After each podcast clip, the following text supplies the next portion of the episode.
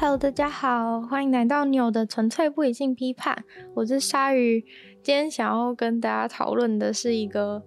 昨天才刚刚发生的事情，然后有点重大，然后我觉得算是嗯，在校园里常常发生，然后就是需要被关注的事情。之前曾经可能在别的集数有稍微提过。那总之，今天的事情是这样的，就是台大在九号。十一月九号中午十二点，又传出有学生坠楼的新闻，然后马当然马上就送医啊，但是下午两点多就宣告不治。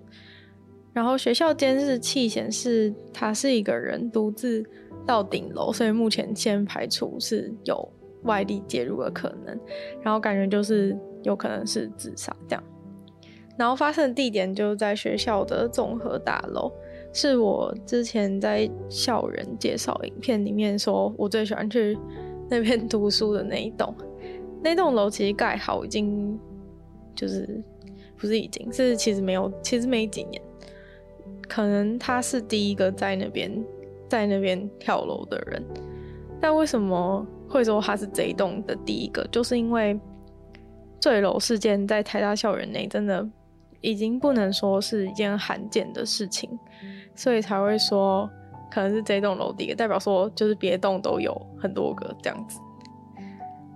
那虽然发生这种事件，就是当天都会引起很多关注，就是可能在新闻上也好，或者在校内的，就是 FB 社团的交流版上面也好，就是大家可能会就是瞬间就是会有一大堆人涌入，就是那篇新闻链接下面就是留言啊，就是。刷 RIP 也好，或者说什么叫大家自己小心，怎么注意自己健康之类的。但是总是在事情过了几天之后，世界就会恢复原本样子。就是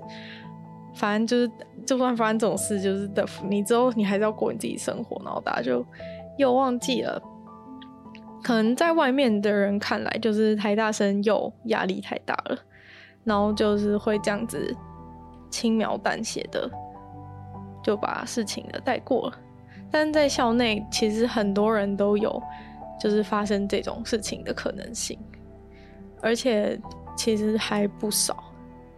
因为其实校内基本上大家都已经知道学校有心辅中心这样的机构，算是如果是以就是这个资源大家的熟知度来说，其实是够的，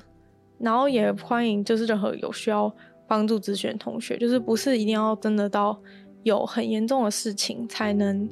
才能就是去挂号之类，就是任何读书压力太大或是怎么样，就你只要觉得乖乖，或是你自己觉得需要帮助的话，就都可以去预约。对，但是也是因为讲，所以心心辅中心的看诊人人次也是逐年的飙升，然后。很有可能是全台使用率最高的心辅中心，完全不夸张，可能一年就是有几千人次的的看诊这样。然后里面的咨商师其实也是大受，也是算大多都受好评吧。很多人去了都有表示说什么焦虑感有下降，或是至少是当下有帮助到吧。感受上而言，不知道实际上，但每次发生。就是有这种有人自杀事情之后，大家又会就是还是又会把这个事情拿出来更认真的互相提醒，就是哦，如果大家觉得自己有异状的话，就是要赶快去约这。就反正我觉得这件事情只想跟大家说，我觉得大家都算是蛮知道自己有这样，知道学校有这样的资源可以帮助大家要去看诊这样子，或是关心自己或者身边同学的。一些心理状况，但这次事情发生过后没多久，就有人发现，这位这个同学曾经有在交流版上面跟大家分享过他之前去心腹中心咨询的经验。其实我也有印象看过他分享的文，然后就是内容大概就是有讲说他跟心就是心辅师谈的过程，让他觉得是有帮助，然后。好像也是推荐其他人，就是如果有需要可以去这样子。但这时候就是关于这个这关于这个资讯的解读，有人就表示说，那既然这个同学他有去过，是不是就代表幸福中心就是有机会避免这件事情发生，而不会造成就像现在这样结果，就是他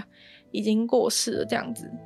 而且台大刚刚宣布前进世界百大，然后就马上发生这件事情，实在是让人觉得有点讽刺。然后就被人家质疑说，是不是因为经费就是轮不到这种像幸福中心这样没办法提升世界排、提升大学世界排名的机构，就是只能拿去其他做研究啊，或者是干嘛的。然后就像什么课，就是很多有一些课程，就是可能学生喜欢，但是。对世界排名没帮助，就是都会就是这样删减一波这样，所以我觉得算是对学校是一个严厉的批评吧，尤其是在这个前进世界百大的时间上、时间点上，就觉得在讽刺他说，就是好像什么事情都只是为了前进世界百大，不过这也是事实啊，就是比如说像。就是要一直，就是什么东西都要一直，就是一直要有发论文啊，怎么研究，这样才会才会让学校世界排名升高。然后其他一些课程，就除了多元性顾到，然后在那个评大学评分就有帮助之外，就是可能到底有没有足够啊，或者是实际的上课状况等等，就无法都这么的顾全到这样。然后所以我觉得讲的不也是有合理之处，因为。幸福中心现在的确就是已经超完是完全超出可以负荷范围，在就是需求一直不断增加，然后因为比如说知道的人知道有这样资源的人也很多，然后有这样子的需求的人也越来越多，但智商师就是不够多，所以如果你是出诊预约的话，都要排很久，就是可能是要等到等到一一两个月这样子。如果是初诊的话，那当然，如果他运作模式是，如果你已经挂过初诊之后，后面就是复诊的话，就会比较容易一点，因为可能是直接跟他安排这样子。然后就有另外的人有别的有别的想法，因为其实前面这个算是对学校跟学校的幸福机构的处理措施是一个很大的批判吧，就觉得说好像是因为好像是因为他们。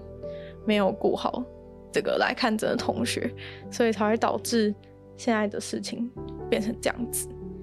然后这时候就算有人出来帮幸福中心说话，因为其实真的是有去使用过幸福中心的智商的人还蛮多的，就有人就是提供了自己的意见，这样他说他也有去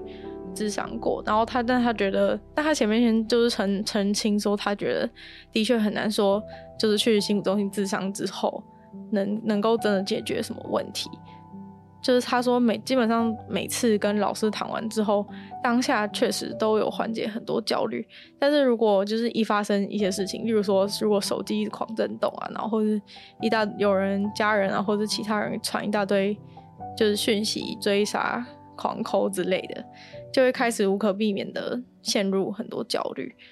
但他比较。就是庆幸的事情是，可能他身边还有很多其他的人，就是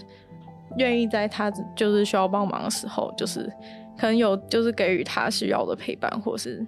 一些关心之类的，所以他觉得他很幸运，就是有顺利的念完大学。然后他觉得这件事情就是什么时候真的开始好转，是到他自己的父母真的分居之后才开始好转，所以看起来应该是就是他父母的问题是他。造成他一些状况的一个根本，所以他可能他想表达是他就是最终孩子，你真正的问题解决之后才有办法解决，而不是你，而不是就是透过一两次的那种一两次的咨询能够完全彻底根除，就可能当然就是在短时间内能够缓解，但是并不是根本的解决之道。但他觉得就算已经缓解之后，即便到现在，他还是不觉得有任何一天是好的。就如果他听到一些什么用力的关门声，或是传来就是门外传来脚步声之类，他就会觉得就是很害怕，然后提高警戒这样子。然后常常都处在一种不想被任何人找到的焦虑之中。他觉得就是台大很多学生其实都带着自己原生家庭的问题十几年，然后最后来到台大这个环境中被诱发。然后众人就是期待心辅中心的老师们能够协助处理这些问题。老实说，他觉得一个案子都很难短时间解决，甚至一辈子都很难解决。而台大学生的母数又这么大，这么多个人累积十几年问题，依照心辅中心寥寥的人数，不要说治本，恐怕连治标都有困难。其实他这边讲的很对一点是，其实幸福中心就是除了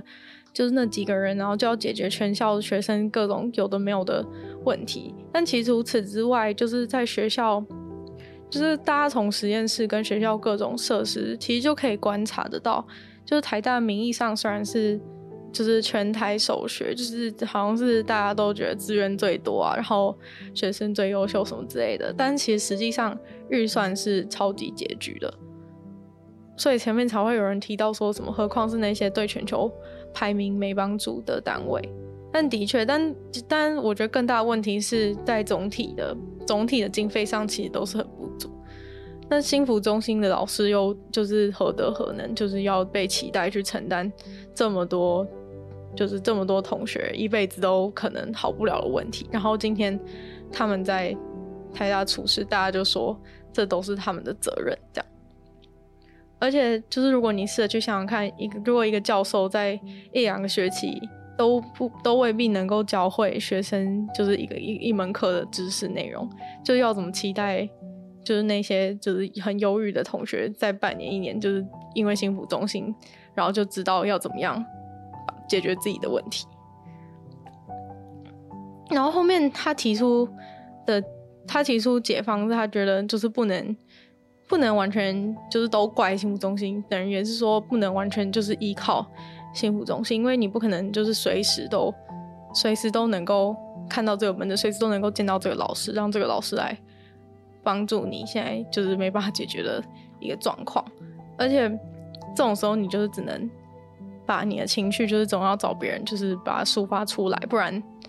情况就是只会变得越来越糟。但是他觉得有一个很大的问题是因为。嗯，你不可能就是永远都一直把情绪倒给倒给别人，因为就是有谁会一直想要听听同个人一直抱怨之类的。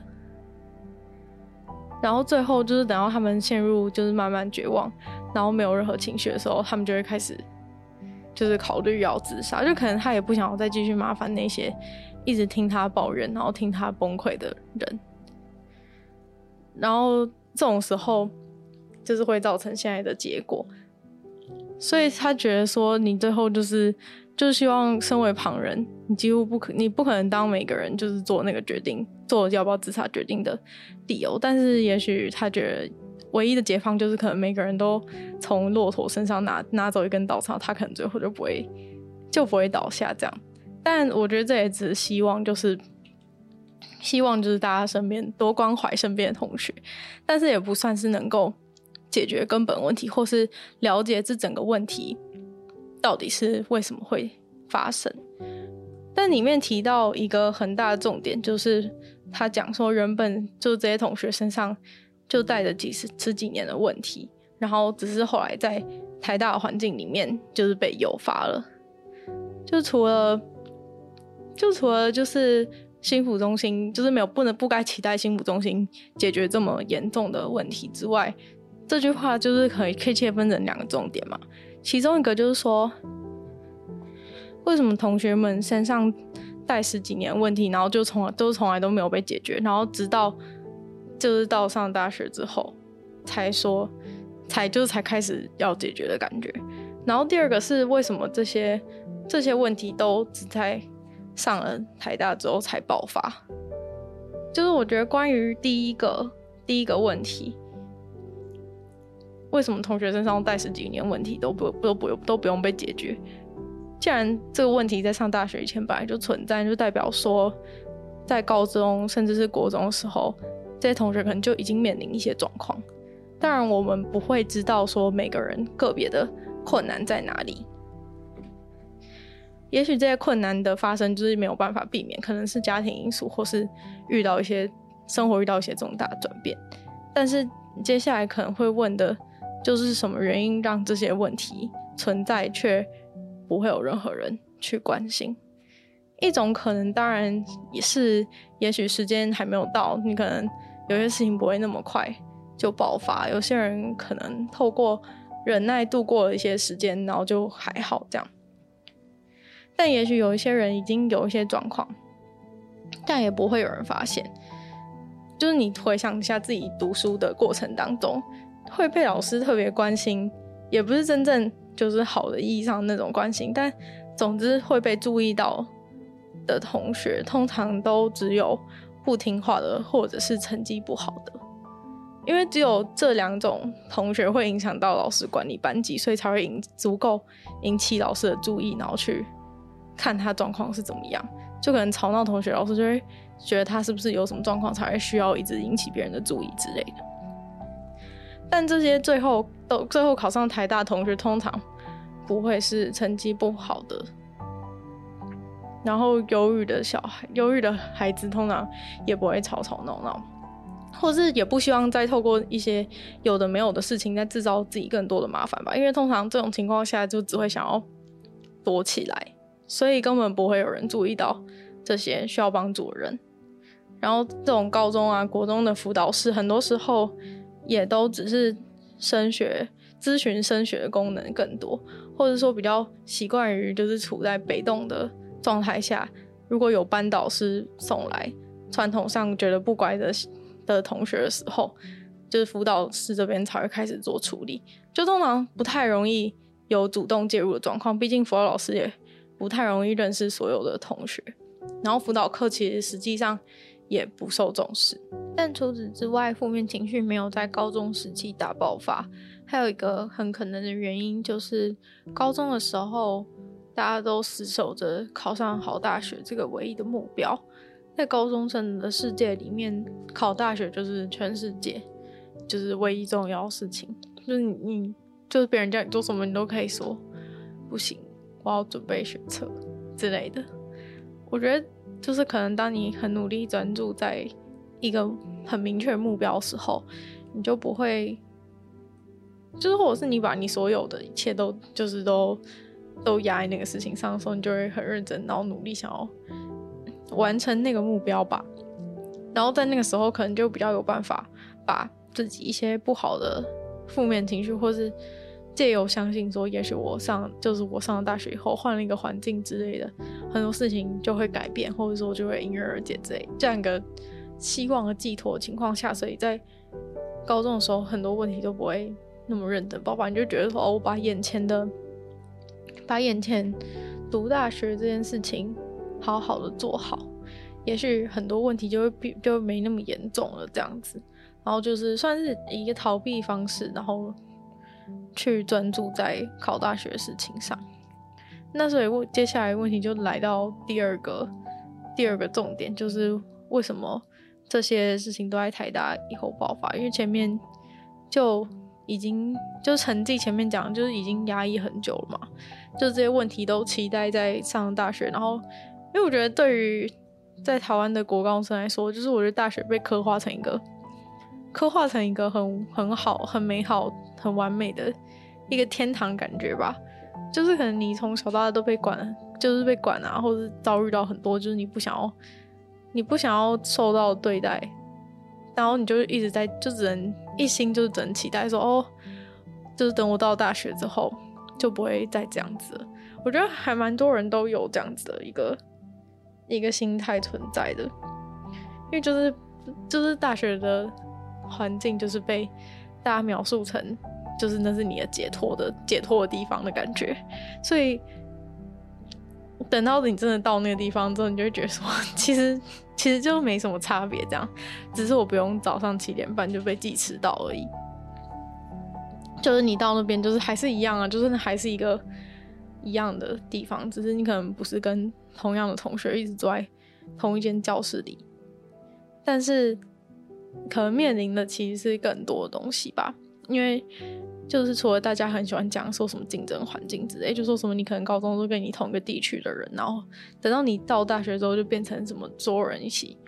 一起在那边竞争的感觉，这个当然是无可避免，但也算是还可以预期的吧。就是毕竟最后大家就是就是你不然不然你为什么那么想来？就是因为你想要到这个你觉得最好的地方。但等到在这个竞争环境之下的时候，我觉得你如果没有办法，就是放下，就是轻易的放下原本那种一直想要赢的心态的时候，或者是不要说赢好了，也许有些人他可能真的会有跟不上，或者觉得光是要就是可能过啊，或者是把这些事情都最低底线完成，都觉得很痛苦。但这个就是这个就是这个环境必然的一个事一个事情。但还有一个就是有时候是关于未来的，关于未来的。模糊性造成的一个焦虑，因为可能你在以前的时候，你念国小就觉得说，哦，那我之后就是念国中，然后念国中之后就觉得说我之后是要考一个，我的下一步是要考一个好的高中，然后高中就是我下一步是要考一个好的大学，所以就到了台大嘛。但等到到了台大之后，就会开始，就会开始很焦虑，说到底以后到底要做什么事情啊，或者是。要不要念研究所，或者我到底能不能够找到一个工作之类的？而且在在大学环境中，就很多就不是那么容易，是就很像我觉得上大学之后才觉得，就是国高中的一些就是参考书是世界上多好的多美好的一个东西，就是因为只要有了参考书，就是你只要依照的那些东西，你只要依照那些规矩来，你就可以。你就可以获得一个好的成果，但等到不确不确定性越来越多的时候，就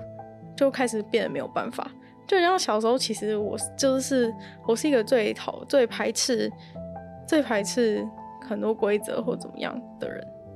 但等到有的时候，你真的是完全毫无，就等到你真的什么都没有的时候，你就有时候还是有点希望说，也许那里有一条线，至少。我知道太阳从哪一边出来之类的这种感觉，但我觉得这也算是一个就是教育体制下的一个问题，因为从以前我们就是只会被教的说教导说一定要怎么样，一定要怎么样，反正就是别人都已经跟你讲好要怎么样了，所以你当然就只能那样啊。如果你想要当一个乖学生的话，而且很显然这些在升学体制里面成功的人都是那些好，就一定是那些有遵守这些规矩的人，要不然。就也到不了这里嘛，你至少就是接受这个别人叫你去读课本上的东西的事实，所以你才会，你才会就是有，你至少有这些成绩，或是你用其他方式不管，但你至少就是依照这些规则。但等到到这个时候，你开始没有东西的时候，你就会很很焦虑。而且还有一个很大重点是，在学校的环境里面，就你不是你不再像以前那么容易找到归属感，或是。交到朋友吧，我觉得在大学交朋友真的蛮困难的。虽然说还是要看学校，如果有一些或是可喜，可能有一些比较多有机会跟班上同学待在一起的话，可能还是有机会。但我觉得像我自己，几乎都没有什么机会。就如果不在，不是你自己自动就是主动去跟别人约的一些状况的话，其实很多时候。每一个同学，每个同班，每个同学其实就只是跟你那堂课坐在附近的人，你也不会记得他，而且每次也坐不一样位置，你也不知道他到底是谁啊。然后可能你你没有自己主动去跟他约的情况下，你永远都不会真的去认识一个人，然后感觉就是很像你在一个全部都是陌生人的环境，就更痛苦了。如果你是，如果你是从就是不是台北人的话，你可能是就是住宿的话，你可能会有还会有室友，但是你可能有是那种就是离家的一个另一种孤独感。然后如果你是台北人的话，你就会觉得其实什么东，其实你上大学什么东西都没改变，就是因为你可能还是一样坐在家里，然后所有可能原本你觉得有的问题也都没有解决，就很像前面刚刚那个同学说什么，一直到他的。一直到他父母真的分居之后，他才觉得问题的根本有改善。所以有时候其实问题就是来自于你本来的家庭或什么，就是你上大学之后，其实就是什么都没有改变啊。但是当你期待在这个时候会改变的时候，就只会让情况变更糟。然后在就是你时间都可以自己规划的情况下，就是有更多时间思考自己，就是到底是谁，或者是有怎样的意义或使命的时候，就是更容易产生那种更容易产生那种虚无感吧。就很像原本如果你很忙，或者是你，你就是有一个很很确定目标时候，你就没有空，就是想那么多别人觉得没有用的东西。但是等到你就是多了很多就是自己独处的时间的时候，事情反而会变得有点，就是反而会变得有点有点恐慌的感觉。所以我觉得以上这一些全部都是，全部都是那种焦虑感。就是焦虑感来源吧，所以在整个大学环境啊，就虽然说哦，可能校园很漂亮啊，或者是开始有很多自由，但我觉得自由本身就是就是焦虑的来源，因为自由带给你的选择，或者是就让你觉得你有什么可能性，然后你可能会你可能会做错或是做对，这一些都是让别人焦虑的理由。虽然说自由曾经是。国中生、高中生最渴望的东西，但等到你真的拥有时候，很多人其实是觉得恐慌。但是因为在我们的，就是我们现在的现行的环境之下，就是在上大学前，你真的是从来没有机会能够体会什么是自由，尤其是对于可能很多是努力认真的同学来说，根本从来没有，就是根本从来不知道自由是什么吧。反正就都听话就对了。所以会不会反而就是其他一直都照着自己自由，然后不读书的同学，就不读书的同学，是就是更早更早就是面对到这个问题。所以我觉得这个问题还有一个更深的问题是在于，就是我们都没有机会在在小的时候就去想这些问题，然后等到等到就是到大学才开始想这些问题的时候，你同时。又面临那些就是你可能无法负荷的课业压力，或是你觉得恐、觉得陌生的环境，觉得陌生的身边的人，或是其他种种的压力，或是对未来焦虑等等，在你同时面对这些焦虑的同时，然后又要又要看又要就是面临自己的意义是什么，然后一些就是对自己一些困惑这种虚无的时候，两所有东西都同时出现的时候。就瞬间变很崩溃，感觉就是很必然的事情。但我觉得有时候大家都会一直怪怪学校啊，或者是说，就是或者可能外面人就会说什么哦，什么台大生都这样之类的。觉得两个两个方向其实都都没有到很正确。那我自己觉得的解决方式。就除了就是可能进，就是我觉得在你还没开始，你还没开始就是怀疑，我就是说意义面啊，就是当然情绪面或者怎么样，你可能还是需要就是从需要身边你亲近人、你信任的人的陪伴，或者你至少是需要先获得真的有真你真的有信任的人，就是如果都没有的话，就是可能一个你就是你不信任人的陪伴也是没有用，然后或者是就是寻求咨商师帮助等等啊，这些当然是。那我觉得如果是在我觉得很多时候会选择自杀，或是不想再玩这个人生游戏，很大部分就是会觉得，就这一切都没有意义。就像前面有讲过，说就是一步一步的陷入一个陷入一个绝望的状态。但我觉得，我认为解决方式针对这一点的解决方式，我觉得去读一些就是以前的一些什么文学作品，或者是在哲学作品里面，其实都。有很多人都思考过这些问题，但我觉得在那个时间点会有这样想法的时候，通常都觉得，通常都容易觉得自己很孤独。但是其实你觉得的问题，其实很多人都已经想过了。所以如果你去看看别人有的有的一些想法或者什么，我觉得有的时候你会觉得你会赞同他们他们的道理，然后他们通常那个作品出就是出世的时候。也都是他们花了一生的时间去找到这个解法，就是可能看了一个两个，可能你不满意，但等到你真的看了很多的时候，也许你有机会找到一个你真的满意的，就是对人生的答案，或者是你自己会想，你自己会比较有方向，想出一个人生答案，而不是只是一味的觉得就这就讲，然后没有人理解我之类的。但我觉得有一个，就是如果要比较现代跟古代，就可能为什么他们最后想出来，但是现在的人都想不出来，然后就已经来不及，然后就已经自杀的一个状况。我觉得还有一个很大原因是，就是关于就是社群社群网络的问题，就感觉社群网络真的是真的是有严重恶化这些人的状况，就是他们都会在那个上面。因为现在的人真的是已经无法避免，就是你就是一定要加别人那些，然后或者是你一定要有那些东西，要不然你你可能就很不算是一个人的感觉，或者是你也很难跟这个世界互动吧。所以你一定会有这些这些东西，然后一定会上去看。但其实那些东西上面就是全部都是，全部都是大家都在大家争相展现展现自己最好一面的时候的地方。虽然说大家就是喜欢看啊，要不然也不会成为一个成为一个流行。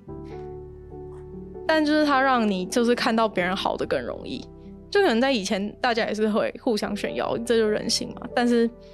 你现在更容易看到就是所有人同时在跟你炫耀的感觉。然后当你不好的时候，你又想要你又去上去看，然后一看都是整个整个心态炸裂，就觉得说但到底是怎样？什么大家都过那么好什么的。但本来就没有人会，就是很喜欢整天跟别人说自己不好啊，就很像前面那个有讲过说，就是也会觉得有负担吧，就是如果一直把不好东西都倒给别人等等的。但当然，人还是倾向就是把好一面都显现，